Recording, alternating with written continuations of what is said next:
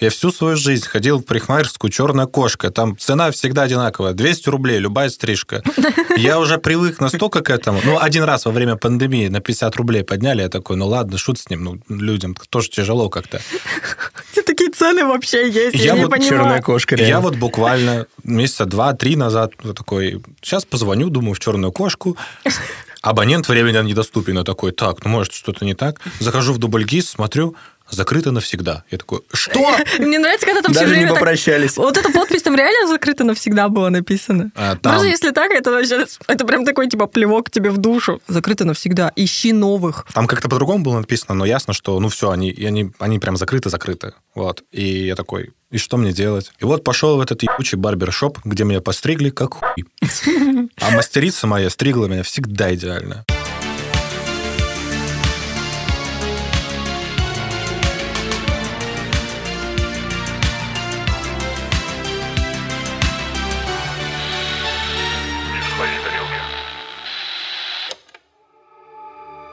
Привет! Мы не в своей тарелке. В каждом новом выпуске мы будем рассказывать вам о таинственных, возможно, жутких, местами абсурдных историях, которые так или иначе будоражат умы миллионов человек по всему миру. Данный аудиоподкаст носит исключительно развлекательный характер. Все мнения, высказанные авторами, являются их личными оценочными суждениями и не преследуют цель дискриминировать или запугать кого бы то ни было. Ну что, это подкаст «Не в своей тарелке». Мы здесь говорим о мистике, НЛО и теориях заговора. Куда ж пропала черная кошка? Куда делась мастерица? Все это выясним по ходу подкаста. Ну а здесь Блин, с вами... кто, кто из Новосибирска, пожалуйста, если вы знаете, куда Где они- филиал? Да, да, напишите мне в личку, я вас умоляю. Ну а здесь с вами ваши ведущие Коля. Лиза, Никита. Мы все на месте и готовы разрывать. Как ваши дела, ребята? Лиз, что нового? Ой, вообще дела отлично, офигенно, классно. Я взяла отпуск и летом лечу в отпуск на две недели отдыхать. Очень классно, я рада. Не расскажешь, куда? Нет, не расскажу. Тогда я расскажу. Лиза летит на море. Вот так вот, пусть гадают. на Обск. На Обск. Коль, у тебя что из новинок? Я заболел. Ну и ладно. А у меня... У меня, на самом деле, связанная только новая, связанная с Колей. Ну-ка, ну-ка, ну-ка. Я Колю обидел сильно. Когда? И он на меня обиделся очень т- сильно тоже. Подожди, сейчас я пришла, вы в отличных отношениях. Ага, вот почему он грустным был. Не знаю, возможно, из-за того, что заболел, а возможно, из-за того, что простить меня не может. Но я пранканул его недавно, неудачно. Ну-ка, рассказывай. Да он по- спать лег, а я его разбудил. Это, И вот потом- это пранк, а потом конечно. всем ходил и рассказывал, что он спит на работе. Ну, это, конечно, ты и в еще крысу сня- сработал. снял видео, где он будильник не слышит, который возле его лица лежит. И всем показывал. А потом Коля лег спать в комнате, где нет окон. А я свет выключил и ушел. И надеялся, что он проснется в час ночи. Коля на меня обиделся. Но я виноват по всем статьям и извинился уже тысячу раз. Ну, это ужасно, конечно, Никита. Вообще, Но ты- это ты все равно прям- меркнет на фоне того, как лицо пасты человеку измазать. Так что ты тоже. Нет, не меркнет. Не, на самом деле, возможно, ты Коля, прав. когда злится, у него лицо такое омерзительное становится, знаете, такое, типа... «Э». Будничное. А, И вообще, ребят, э, давайте немножко расскажем о том, что мы теперь снова инди-подкаст. Мы как Христофор Колумб. То есть, получается, мы теперь бестолковые. И что еще хочется сказать, что нужно подписываться всем нашим слушателям на все наши социальные сети. Например, ВКонтакте, Телеграм и вообще, где нас найдете, везде подписывайтесь. Помимо ВКонтакте и Телеграма, у нас еще есть Бусти, где у нас выходят бонусные эпизоды. Оформляйте подписочку и зацените. Там уже их довольно-таки много скопилось. И тем самым вы поддержите наш проект в первую очередь. Ну что, перейдем к теме.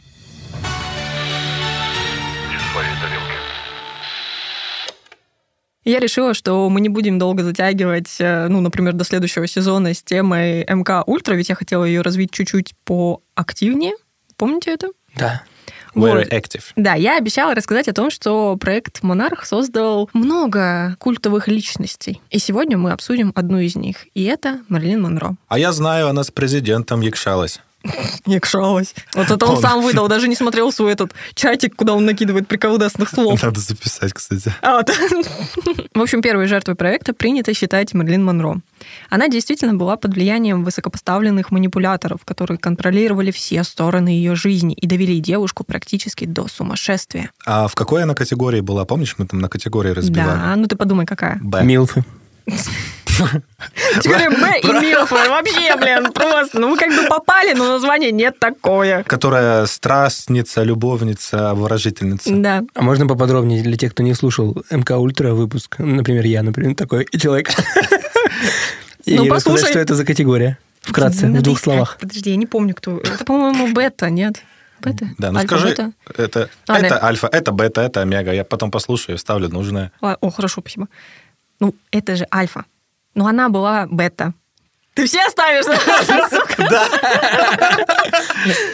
Ой, ладно. Смерть Мерлин Монро а, первая из черед загадочных смертей знаменитостей в поп-культуре. Множество фактов указывает на то, что это было убийство, но официально версия до сих пор неизменна, и она называется как «возможное самоубийство». Короче, не стоит забывать, что у Мерлин, которую, кстати, зовут по-настоящему Норма, Норма Джим, это ее настоящее имя, а Мерлин Монро — это псевдоним. Ну, это я говорю для тех, кто не знает. Скорее всего, это Никита. Это норма. Это норма. Ну, в общем-то, не стоит забывать, что у нее было крайне тяжелое детство. Она вечно жила по детским домам и приютам, ну и всяким приемным семьям, где часто подвергалась насилию как физическому, так и сексуализированному. То есть она получается как Юрий Шатунов и Даня Милохин. Я не знаю про них, только про Милохину знаю. Ну, что это это, ну, что, они оба из детдома, они стали известными. Ну, тут э, есть разница. Надеюсь, что у них судьба была получше, чем у Марлин Монро. О, мне как раз сегодня опять видео на YouTube попалось. Шатунов поет без фанера. И я как? не знаю, И каждый как, раз и как, и как? круто. М. Ну, там уже не так круто, конечно, как в молодости, но все равно. Он Ты и крас- под фанеру там.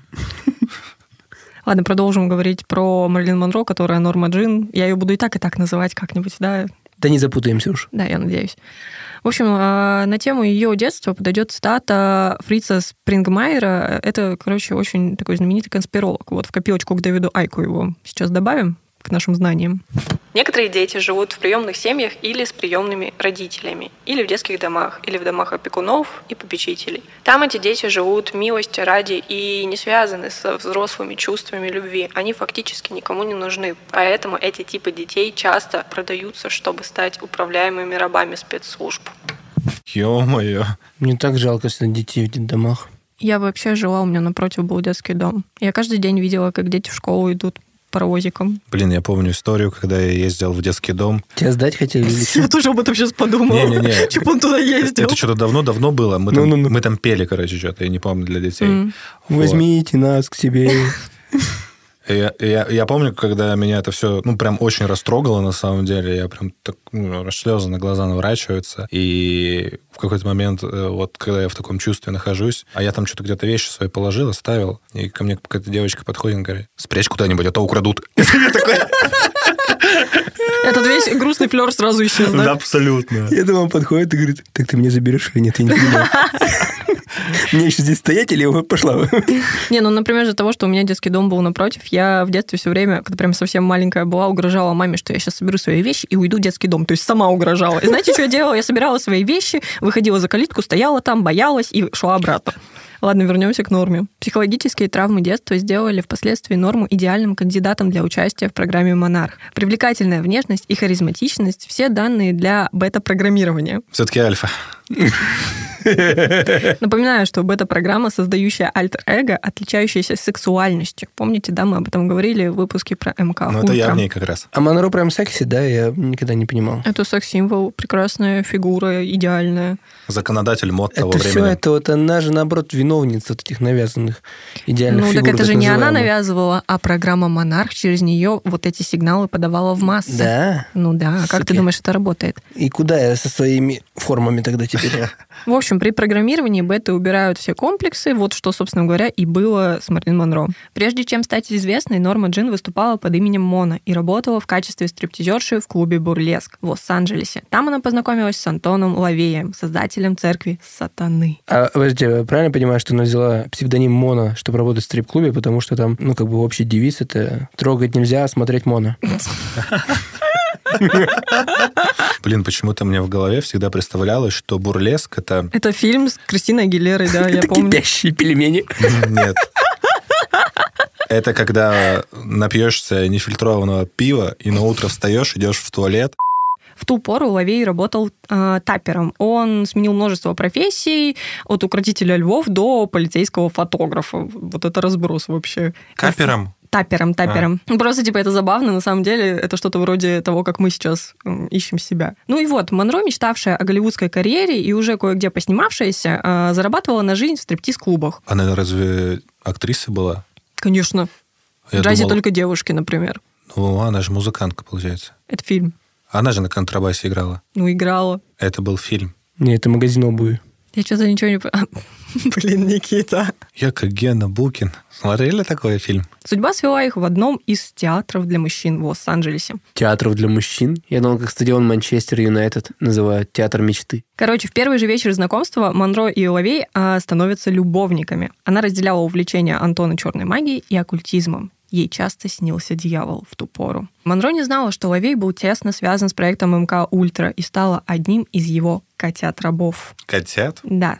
Кири. Ну, типа, кошачье же вот это программирование бета, и поэтому котят. Они потом делают, что хотят. Лавей занимался тем, что находил подходящих жертв и уже для дальнейшей обработки передавал их другим людям из МК «Ультра». Прежде чем стать мега популярным секс-символом, Мерлин Монро была простенькой, рыженькой, кучерявой нормой. Но ее переубедили и заставили сменить образ. А для чего? Есть определенные паттерны, на которые реагирует мозг человека, и поэтому образ глупенькой и сексуальной блондинки был крайне удобен, ведь через него можно было транслировать в мир публики все, что угодно. Почему? Представьте себе, что это максимально наивный и приятный образ, в котором ты не видишь никакой злой подоплеки, ты не видишь никакого, никакой угрозы. То есть очень легко все, что угодно передать публике, потому что человек расслаблен в момент, когда он смотрит на что-то подобное. Типа пуду пуп Пу!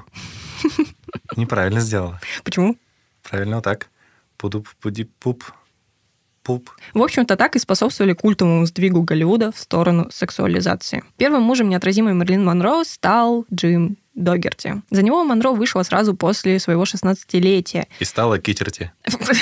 Но со стороны э, нормы, которая Мерлин, брак был, по сути, по расчету. Потому что, ну, представьте себе, в 16 лет она моталась по различным приемным семьям, домам, приютам и всем таком, и пыталась с помощью этого брака сбежать в свободную жизнь, Мгм. от, подальше от насилия и всего того ужасного, что с ней происходило в этих домах. Потому что, ну, я, по-моему, я упоминала, что было насилие э, в ее юные годы.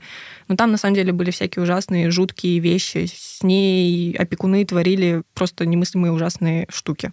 Я не знаю, как это назвать, потому что меня немножко потряхивает от таких историй. Я решила об этом не рассказывать. Но не лучший способ сбежать в свободную жизнь, вступив в брак. Это я вам говорю. Поддерживаю. Да, мне жена пишет, когда домой поедешь уже. А мы только начали запись. А я сам себе режиссер. Враг мой, Бойся меня. друг мой. Не отрекайся от меня. Я знаете, что знаю? У меня суперспособность вторая еще есть. Я знаю наизусть вот этот момент, где он поет на другом языке. Ну-ка. В Ну, этой мы не песне. проверим никаким образом это, потому что там действительно непонятно, что он поет. Ты просто можешь под этот мотив э, шпирекать как угодно, шкирекать. То что Э, а вы пора- Кифтемекать. It's time to rock because пора- to make a memo up. We shall not be without enough to get to rock Куда вышел? about this life. It's time to rock because to make a memo deep. You shouldn't be disaster of to get to rock about this sweet. Come on and don't know. Lady gotta know. Sweet by the breezes. Rocksmith Babylon. Rastafari. Warping papaya. With a one, with a two, with a three, with a four. Враг мой. Мы выступали вскоре с этой песней, А. так что я вообще не сомневался даже в нем. Я думаю, он просто рандомно, ну, типа, слушал, слушал и запомнил. Не, вообще, на самом деле, это уникальная все равно история. Даже если- если он выучил, попробуй это выучить. Просто набор звуков. Там есть вообще расшифровка текста где-нибудь, чтобы найти Я это? сомневаюсь, что я сейчас правильно это произнес, но я по памяти уже просто. Но мотив был шикарен. Ну, слух, слух есть. Привет, это Коль на монтаже. Сейчас даже ради интереса проверил текст, и оказалось, что на самом деле я произнес почти что все неправильно. Вторым мужем Мерлин был экс-бейсболист Джо Ди Марджо. Ты тоже подумал, что Эксбиционист, эксбиционист? Казалось, что этот брак был заключен на небесах. Их называли мистер и миссис Америка. И это было абсолютное счастье для них вместе. Там что за тип тоже такой презентабельный? Да. Красиво выглядел? Да. Но этот союз продержался всего 9 месяцев. Как впоследствии оказалось, Димаджо безумно ревновал Мерлин ко всем мужчинам на свете и частенько поднимал на нее руку. На почве ревности они развелись в октябре 1954 года. Но он поднимал не просто руку, в руке-то бита была по-любому. Он же бейсболист. А Может, он ловил Что за вид спорта такой вообще? Бейсбол. Никогда не понимал просто. Ну, бейсбол. Я до сих пор не знаю, как правильно играть в В бейсбол. лапту надо играть. Русская. Я играл Ну, в лапту. городки, городки. Я вот тут Не, это подруга- аналог лапта. Не играл в лапту никогда? Не. Мы на физре играли в лапту. У нас физрук был помешан на лапте, и мне капец как нравилось. Я Лаптоп вы разбирался на компе правильно. играли? Лаптоп. А, Нет, там саперы, это на информатике. Сразу видно, у человека байденизация мозга произошла. Лапта. Вы знаешь, вот этого подкидывают мяч, бежишь, потом нужно верну... перебежать какую-то линию, потом вернуться. Все. Похоже на все игры мира. А тебя выбивали этим мечом, просто по тебе херчили этим мечом, тебе нужно уворачиваться было. Я великолепно играл. У меня пластика тела на высшем уровне. Я как змея извиваюсь, как уши на сковородке. Покажи. Действительно выдающиеся Не попадешь. способности. Ну, Тут я стулом ограничен. Ну и своим весом. В школе все-таки иначе было немножко. Но я был иногда худым, было время. Ты прям был очень худым, а еще у тебя была прическа такая огромная. Ты как одуванчик на тонкой ножке, такой огромной головой. Я молодой Филипп Киркоров. Ну там, да, действительно. Ну, Хотите, приложим фотки мои молодых доп. материала? Там все охренеют. Парикмахеры мне всегда говорили, что у меня... Парикмахер из этой черной кошки или дикой кошки. кто Ну, Все там? парикмахеры мне говорили, что у меня волосы роскошные просто. Ну, У тебя действительно завидовали. хорошие волосы. Спасибо. Кстати, это ты мне посоветовал же черную кошку, по-моему. Да, я туда ходил один раз. А я всю жизнь. Ну, Но хорошее так место кому-то было. не зашло, а для кого-то это целая жизнь. Не, я просто потом познакомился с барбером, который меня как модель стриг за копейки. А? Но в барбершопе можно было выпить после этого. А за копейки за 200 рублей или дороже? Нет, за 600. Но по меркам барбершопа это копье, конечно. А потом Диман уехал в Турцию. Дима, вернись, если ты слушаешь наш подкаст. Моя стрижка стоит 0 рублей, потому что эти руки ее стригут, мои чик-чик. Для женщины такое ощущение, что тратит на стрижку раз в три года. Да неправда, ми- э, кончики-то нужно подстригать каждый месяц. Вот у меня ни жена никогда не бывает нигде. Тоже, наверное, сама себя стрижет. Не знаю. Где она может бывать? У нее ребенок на руках. В детской парикмахерской. Все, продолжим. Короче, в отношениях между Джо и Мэрилин есть одно огромное «но». Несмотря на то, что их брак был скоротечным, то, что они так быстро расстались, то, что были определенные проблемы, Джо все равно любил ее до конца ее дней, и даже он единственный муж, единственный из ее возлюбленных, кто пришел на ее похороны, и еще несколько лет после этого носил цветы ей на кладбище. Красивая история. Ну, она была бы красивая, если бы он ее еще не бил, было бы вообще великолепно. Третьим и последним мужем э, был драматург Артур Миллер. С Миллером актриса познакомилась в 50-м году, но лишь спустя год после развода со вторым со своим мужем, который эксгибиционист, ну, мы поняли, да? Э, Мэрилин... Что?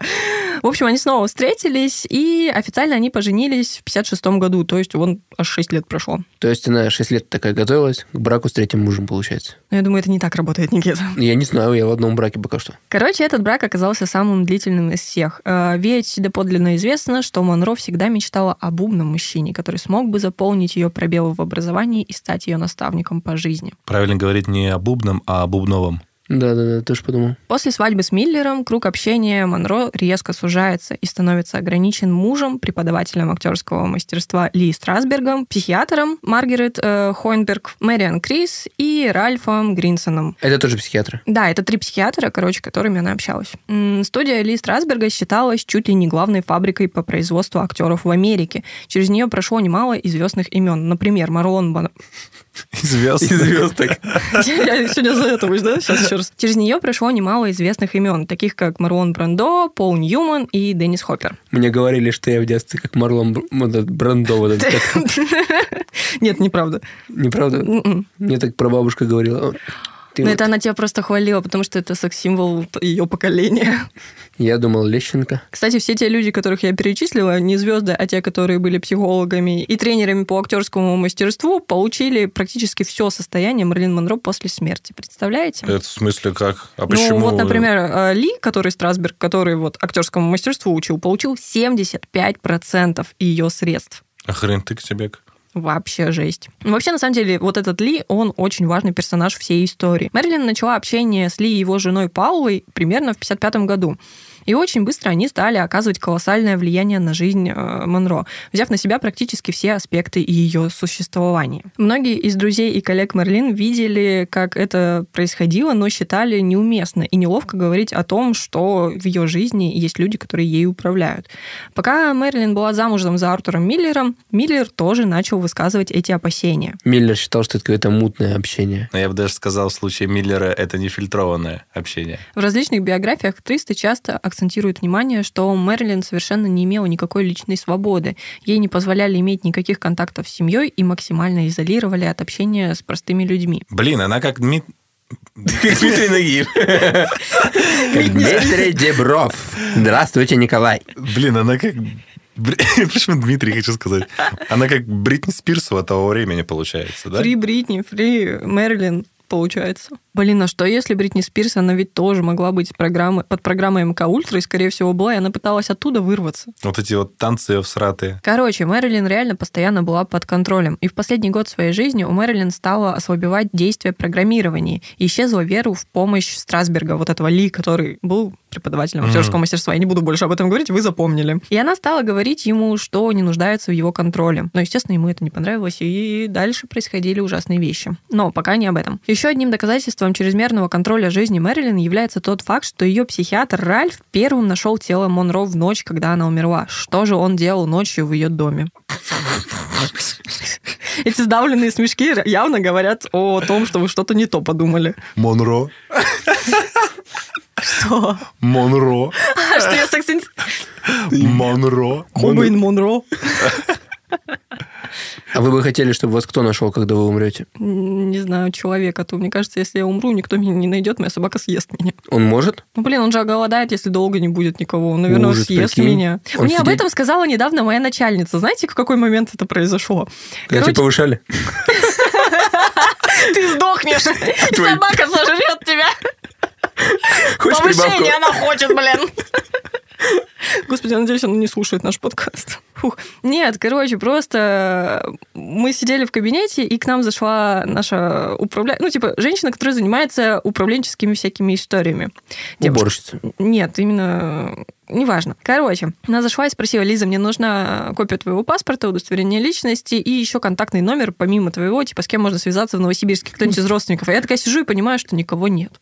Ну, типа, ну, друзья, видимо, только из родственников, правда, тут никого нет, муж еще свалил, все, вообще никого. И я такая, ну, ну, мне некому сказать. И тут, короче, моя начальница как раз-таки и говорит, Лиз, вот если с тобой что-то случится в твоей квартире, твоя собака голодной не останется. И я как поняла я всю, всю- всю вот эту ситуацию, и реально такая сижу и думаю, ну, в целом норм, Кай проживет несколько дней. Прикинь, твоего пса реально какая дилемма будет. Он сидеть под грустную музыку. Не будет у вот. него никакой дилеммы, он же не так рассуждает. Он вообще не Но сначала он рассуждает. включит грустную музыку. И будет сидеть такой, это моя любимая хозяйка. Это моя вечеринка. Одна и та же пластинка. Какую-то часть тела он съест первый? Лицо, наверное. О, Ну, типа, он будет облизывать лицо, наверное, для проверки постепенно, и он его, скорее всего, съест. слижет просто до смерти. Да.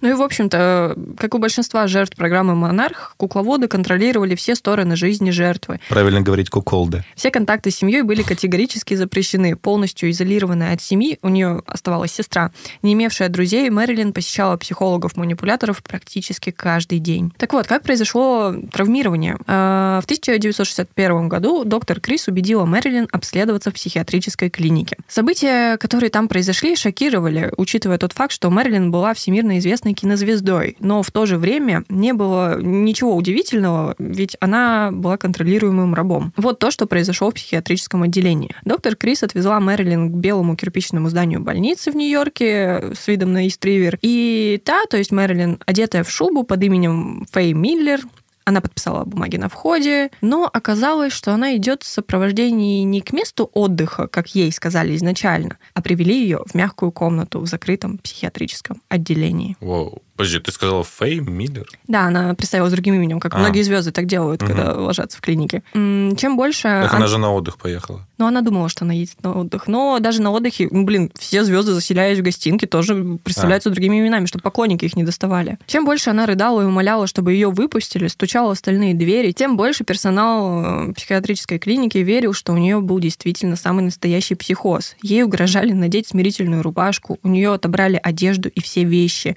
Ее принудительно искупали в ванне и оставили в больничном халате. Ну, тут реально как себя веди, не веди. То есть будешь спокойным, подумать, что ты псих. Будешь брыкаться, подумать, что ты псих. Да нет, это же просто такая тупость, если так посмотреть э, со стороны.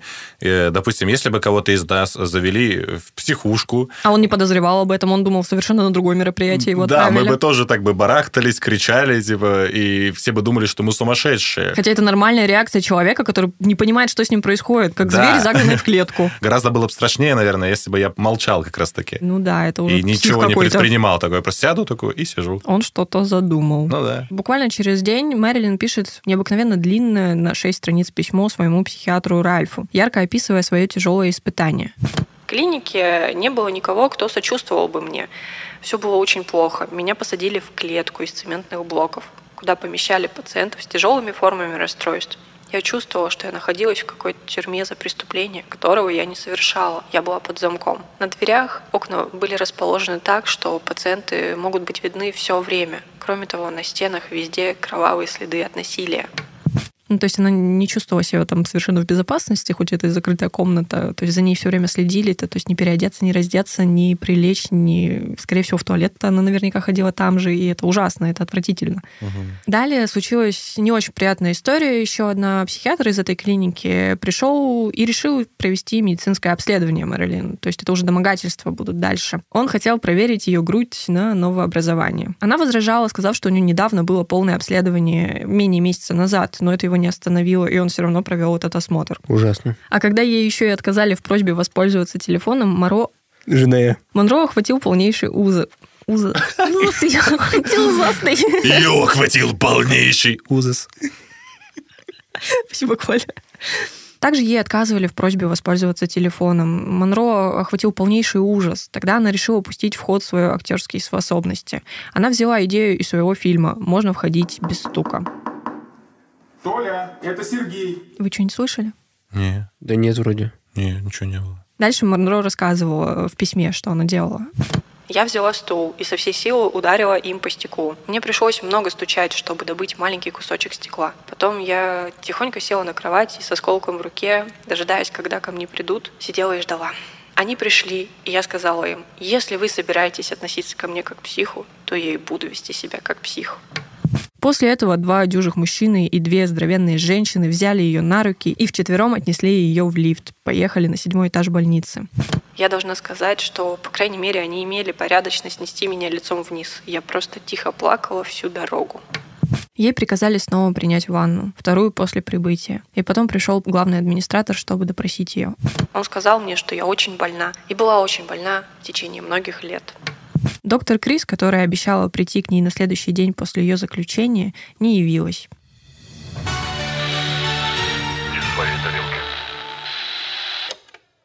История хирурга – это текст, написанный Мерлин Монро в виде поэмы в поликлинике, где она описывает действия своих наставников – Ли, Маргарет и доктора Икс. В то время как некоторые считают эту историю воспоминанием какого-то кошмара, другие исследователи утверждают, что это и есть описание МК Ультра сессии контроля над разумом. В этой странной и тревожной истории Монро описывает, как ее усыпили, ну или дали наркотики, и произвели вскрытие. Она видит только белое. Это может относиться к сенсорной депривации, методу, используемому МК Ультра для программирования. Помните, мы это обсуждали в Мгм. выпуске. Потом еще Коля сказал, что тоже хочет попробовать, а Никита пробовал сенсорную депривацию. Было-было. Я обязательно попробую. После того, как ее в кавычках вскрыли, врачи обнаружили только мелкие опилки. Это все из текста Мэрилин. Это типичные слова МК Раба, который полностью потерял связь со своей истинной личностью. Мэрилин воспринимает себя как пустую куклу. Ну, что-то вроде пустого корпуса, который дальше чем-то заполняют. По словам бывшего мужа Мэрилин, который ее очень любил, помните, Ди Маджо, эксгибиционист,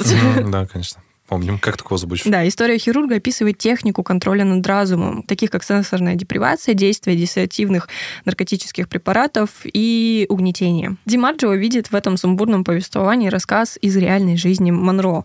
Ее повествование о методах контроля Страсберга и доктора Маргарет, об употреблении наркотиков и о прохождении сессии с этим врачебным дуэтом в 1955 году под предлогом уничтожения блоков в актерской технике. Ш- Что уничтожение блоков в актерской технике? Ну да, все это типа подавалось, как будто бы это просто специальные раскрепощающие техники, чтобы ее актерское мастерство становилось лучше. Все, у меня блоки из Майнкрафта просто в голове были. Сори, Вместо мозга. обидно. Их методика состояла в погружении в болезненные воспоминания детства Марлин Монро. А, Врачи объясняли, что это необходимо для того, чтобы сделать ее великой актрисой. В общем-то, врачи убеждали, что исследование необходимо Марлин, чтобы помочь ей. И Монро очень сильно растерялась, но впоследствии она написала эту самую поэму «Хирург» и в подробностях э, описала все, что с ней творилось. Далее в своих воспоминаниях Ди Маджо, который ее муж, который был в нее влюблен и был с ней всего 9 месяцев, писал, что Это была умственная работа. Ее не физически резали, но воздействовали мысленно. Это не имело никакого отношения к актерской игре. Это было чистое и простое надувательство для установления тотального контроля за сознанием. Кроме того, контроль за сознанием с помощью наркотиков был только только одним из аспектов во всем этом. Чем наивнее и неувереннее были актеры, тем сильнее была власть Ли над ними. Чем известнее и успешнее были эти актеры, тем важнее становилось чувство власти для Ли. В Мерлин Монро он нашел идеальную преданную жертву. Но это все по словам вот этого возлюбленного, который второй муж. Но он сделал такие выводы из вот как раз-таки этой поэмы «Хирург». Просто вот так вот накинулись на этого преподавателя актерского мастерства. Вдруг он просто действительно преподаватель, хороший Но друг ее. В дальнейшем Ли Страсберг уже везде называл себя доктором, что уже ну, наводит на Доктором интересный- театрального мастерства. А доктор Дре, это что такое? Тоже оттуда, из той же шайки-лейки. Пуру-пури-пуп. Пуп. Вот это коллаба.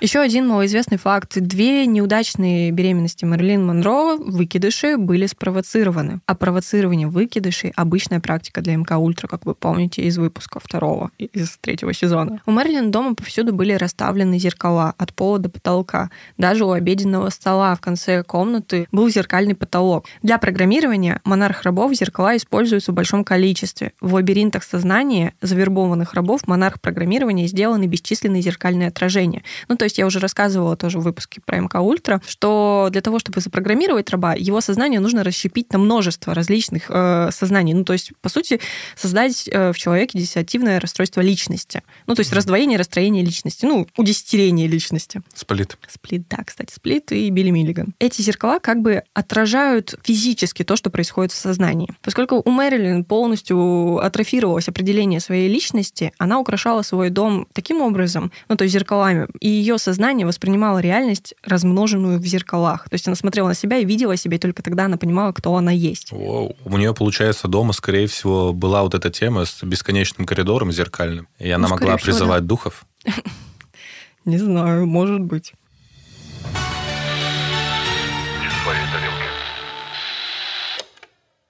И сейчас мы поговорим о том, что интересовало Никиту в самом начале выпуска. История про Марлин Монро и Джона Кеннеди. О, Вот он, вот он, этот тип. Да, э, вся эта глава жизни Мерлин Монро будет называться «Президентская модель», потому что, слушайте, на пике своей карьеры Мерлин знакомят с высшей влиятельной фигурой в мире. Президентом США Джоном Кеннеди, вот, да. Хотя некоторые историки классифицируют их отношения как совершенно случайную интрижку, становится понятно, что на самом деле Мерлин была запущена и активирована как президентская модель. И это самый высокий уровень бета-рабов. Модель активирована. А где была Жаклин, интересно? Интересно, как их активируют? Как тамагочи вот эту бумажку надо было вытащить из... под- нет, как э, вот Батарейки. из, из этого зайца, робота из «Ну, погоди», кнопка, Вкл-выкл просто. да, Это страшный заяц. да. Президентские модели были и есть. Они используются для крупных артистов и политиков, как игрушки, запрограммированные на выполнение различного рода действий по указанию своих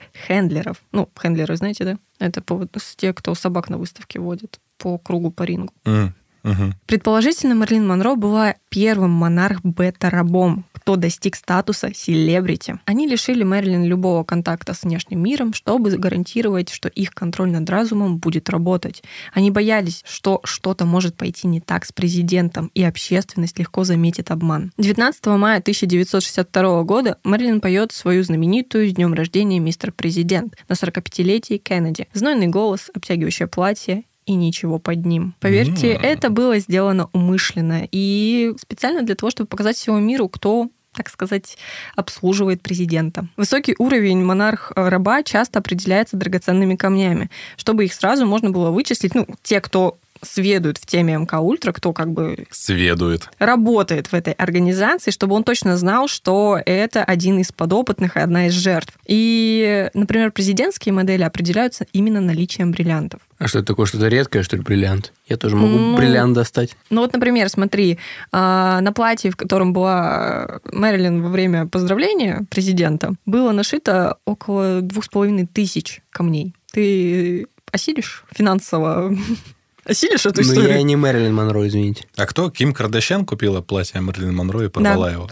Она его не Порвала? купила. Она не купила. Это платье хранится А, в она музее. взяла его погонять. И самым, типа, селебным селебом иногда можно надеть это платье, если, типа, дом, точнее, музей или что там, я не помню, по-моему, это музей, я не помню, от кого это платье, если честно, я не хочу сейчас говорить э, факты, которые не проверены, но что-то такое есть, что его можно надеть, если ты крутой. А Ким Кардашьян прям селеба, да, получается? Кардашьян или Кардашьян? Ну-ка, Кардашьян. определим. Да неважно, просто у меня вот мой друг Глеб Пашков, он слушает наш подкаст, ему будет приятно. Он придумал термин, ну, возможно, кто-то такой тоже придумал, ну, Глеб, я считаю, основоположник его. Термин такой, что есть люди, которые известны своей известностью. Это вот Ким Кардашьян, Но она инфлюенсер, она очень популярный инфлюенсер, типа, в этом вопрос. Алена Водонаева, вот это все в одном Но ряду. только она намного круче, соответственно, Чем кто? чем Алена Водонаева. Это еще почему? Чем она круче, я не понимаю. Кто это? Ким Кардашьян. Ну, сериал был. Про нее. Это было реалити-шоу, которое Ой, вышло да. после того, как вышло секс-видео, которое, скорее всего, выложила сама мать Ким. Но это, кстати, непроверенный факт. Просто если вот просто человек, который известен... Блин, Алена своей Водонаева известностью- обзывает людей толстыми, ненавидит толстых и угнетает толстых. Она ужасный человек. Не, ну я говорю, что Ким Кардашьян, кого хрена она это платье надевает? Вот пусть наденет, я не знаю, Вупи Голберг. Сколько подписчиков у Ким Кардашьян? Конечно, ей дадут, блин, надеть это Чуть больше, платье. чем у нас. Ну да, примерно. Там плюс-минус мы что-то как-то скачем. Спасибо, наши дорогие слушатели, что делаете нас ближе к Ким Кардашьян. Давайте не будем обсуждать Ким Кардашьян. Мы Я ну, сейчас стремлюсь, обсу- по крайней мере, жопой. Ты уже там близко. Спасибо. Так вот, мы Марлин Монро обсуждаем все-таки. Хочу уже скорее надеть платье. Последние месяцы жизни Мерлин были охарактеризованы как каким-то непредсказуемым поведением, интимными отношениями с известными лицами, такими как э, Бобби Кеннеди, который был братом президента, да, Марлоном Брандо, а также с некоторыми женщинами. Представляете? С Вупи Голдберг? Чего тебя на ней заело сегодня? Ты уже что-то говорил. Нет. Первый раз. А, или это было в предыдущем каком-то выпуске? Да, по-моему. Блин, у меня уже вообще все дни слились в Я одно. вообще впервые сказал за оба дня про Вупи Вот вы Голдберг. будете слушать, там стопудово есть. Не, ну я говорю, что Ким Кардашьян, кого хрена она это платье надевает? Вот пусть наденет, я не знаю, Вупи Голберг. В последние месяцы своей жизни Марлин очень трудно работалась. Ее поведение заставляло ее наблюдателей беспокоиться. Во время съемок ее последнего завершающего фильма «Неприкаянные» Монро возобновила потребление снотворного и алкоголя. Одна приятельница Монро Сьюзен Страсберг, тоже фамилия как бы. мгм, Позже писала ее как смертельно раненую. Монро была доставлена в клинику Лос-Анджелеса, где она была госпитализирована на 10 дней. Газеты сообщили, что она была на грани смерти, хотя природа ее болезни была не раскрыта. Просто было указано, что с ней работают психиатры. Очередная промывка. Ну, скорее всего, да, ее упекли, потому что она выходила из-под контроля. В 1962 году Марлин начала сниматься в фильме с роковым названием «Что-то должно случиться». М. Но она так плохо играла, и она была просто ненадежна, часто пропускала съемки, что в конечном итоге была уволена. За это она в итоге подала в суд на студию 20 век Fox иск на полмиллиона долларов. Режиссер фильма Генри Ванштейн заявил, что во время съемок поведение Мерлин было ужасающим. Прикиньте, какие яйца, когда ты увольняешь Мерлин Монро. Нет, ну она же видная персона. В чем проблема, если она начинает вести себя неадекватно, срывает съемки, это плохой сотрудник. И то, Когда у что- тебя снимается Монро, Но и то, что она видная персона, не делает ее совершенно неприкасаемой. если мы тебя уволили из подкаста вдруг, Это невозможно. почему? Так, подождите, меня нельзя увольнять. Мы Пять все- причин, почему тебя нельзя увольнять, Мы все э, братья. ячейка одного целого. Семья, блин. Это, это, это неразрывно. Подожди, а если ты умрешь, нам не продолжать подкаст или что? Ну, вообще, ну да, я напишу завещание, что, имея, так сказать, треть власти над подкастом, я запрещаю его вести Ну, без Но меня. мы-то большинство. А если мы твои фразы... в Подожди, не- мы-то большинство, мы все равно решим, что мы бы хотим дальше вести. А если мы твои фразы в нейросеть законим? У нас три сезона там наберется, а потом еще вот чатик заломаем, оттуда слов наберем, и вообще отлично будет. А еще нейросеть нагенерирует похожих. Все, мне не нравятся ваши разгоны грустные, не надо. Я всегда здесь буду. Так еще какая причина, почему тебя нельзя уволить? Я больше не буду отвечать на вопросы. Колю загнали в угол. Монро была найдена мертвой ее психиатром Ральфом Гринсоном в своей спальне в ночь на 5 августа 1962 года. В то время как ее смерть была классифицирована как вероятное самоубийство из-за острого отравления барбитуратами. Есть действительно большое количество фактов, указывающие на убийство, но правду о ее смерти мы вряд ли когда-либо узнаем. С кончиной Мерлин большое количество других знаменитостей потеряли свои жизни при подобных обстоятельствах. В случае Мерлин э, столько улик было уничтожено, что трудно не верить в их сокрытия. Первый офицер полиции, который прибыл и изучил место смерти, посмел утверждать, что он считает, что она была убита. Многие другие детективы сказали то же самое, но обвинения в убийстве никому не выдвинули. Там все место преступления в блестках. Блин, как, какой свежий мем ты используешь вообще великолепно. Только сегодня скинула уже тут. Только он на английском, блин. А мы его просто приложим в допы. 5 августа 62 года тело Мерлин лежало обнаженным на кровати лицом вниз. Есть фотографии полицейского архива. Три человека были в доме Мерлин в тот момент. В момент ее смерти ее экономка, ее психиатр и ее терапевт, доктор Хойман. Юрий Хойман. Расследование в связи со смертью Мерлин показало, что доктор Гринсон позвонил в полицию через час после того, как Хойман признал ее мертвой. Поведение троих присутствующих было очень странным. Что час вообще происходило, интересно? Так нашли мертвую, поняли, что с ней случилось, и час что-то делали. Придумывали, как они отмажутся, или что ли, скрывали улики какие-то. Так, так, так, так. Сидели, пели пыду пыду пум пум на протяжении часа зациклено. Ну вот про пуду пуду пум пум вообще не то было сейчас. Не так ты сделал. В общем-то, было много несостыковок, откровенно странных событий, которые происходили в тот вечер. Например, полиция была вызвана, вот как я уже сказала, через час после обнаружения э, мертвой женщины. Комната была прибрана горничной, и после ее смерти заменено постельное белье. Тело после смерти переворачивали, на теле имелись свежие кровоподтеки, возможно, следы борьбы. В комнате было несколько бутылочек с таблетками, но не было воды, чтобы их запить. Стеклянный стакан позже был найден на полу, но ранее при обыске его там не было. То есть как будто бы его Мгм. подкинули, чтобы все-таки, что она сама запила эти таблетки. Закинули, блядь. Что такое? Закинули, я тебе все говорю. Что, Что такое? такое? Закинули. Слова свидетелей менялись несколько раз. Наконец, главный свидетель и, возможно, подозреваемый Юнис Мюррей покидает страну, и ее слова никогда больше не подвергались сомнению. Это что за тип вообще? Типиха, ты хотел сказать. Юнис Мюррей — это ее экономка, если что. А, А. это она типа грохнула? Ну, она же... Почему? Если она соучастница, вот в чем дело. М, она же мгм. убиралась. Патологоанатомом, доктором Томасом Нагучи, э, который обследовал тело Мэрилин, было выдвинуто то, что он не смог найти никаких следов капсул, порошка, похожего на бутураты в желудке или кишечнике Монро, что указывает, что лекарства, которые, по предположению, ее убили, она не глотала. Посинение слизистых оболочек – признак того, что смерть наступила очень быстро, например, от инъекции, но и следа от укола обнаружено тоже не было. Также была проведена токсикологическая экспертиза и сделан анализ крови, печени, почек, желудка, все, короче, проверили, и все это показывало, что препараты попали в, сис- э, попали в систему Монро, ну, то есть была инъекция, но следа укола нет. И зачем-то вокруг разбросаны баночки. То есть притворя... Короче, все выставили так, как будто бы она сама приняла таблетки, Мгм.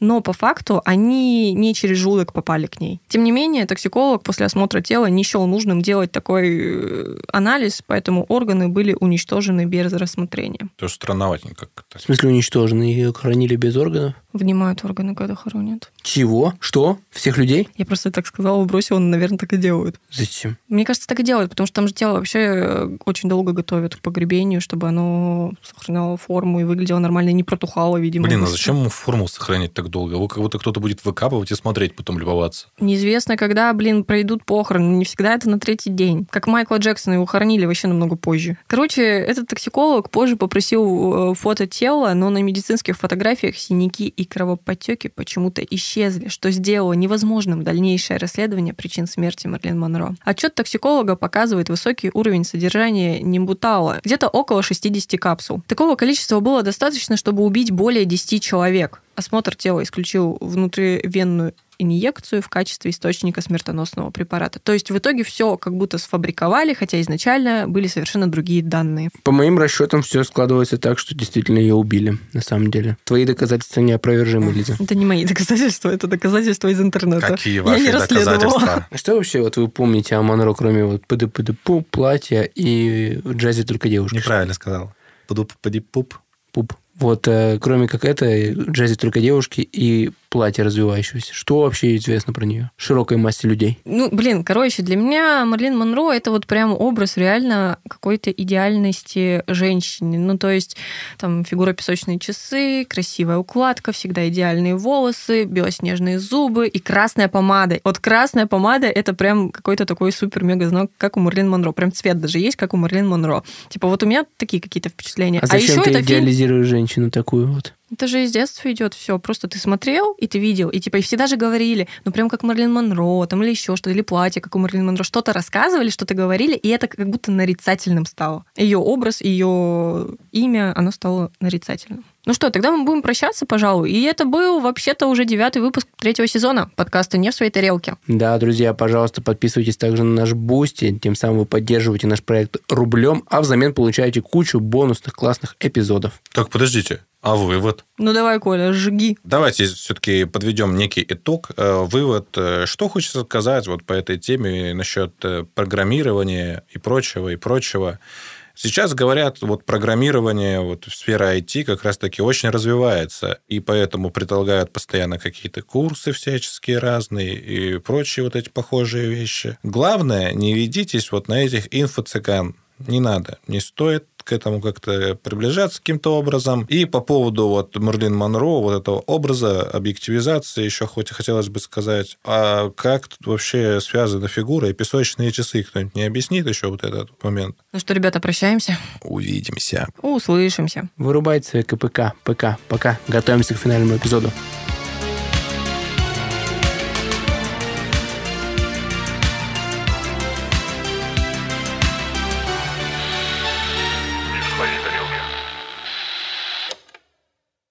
Записано на студии «Слово в слово».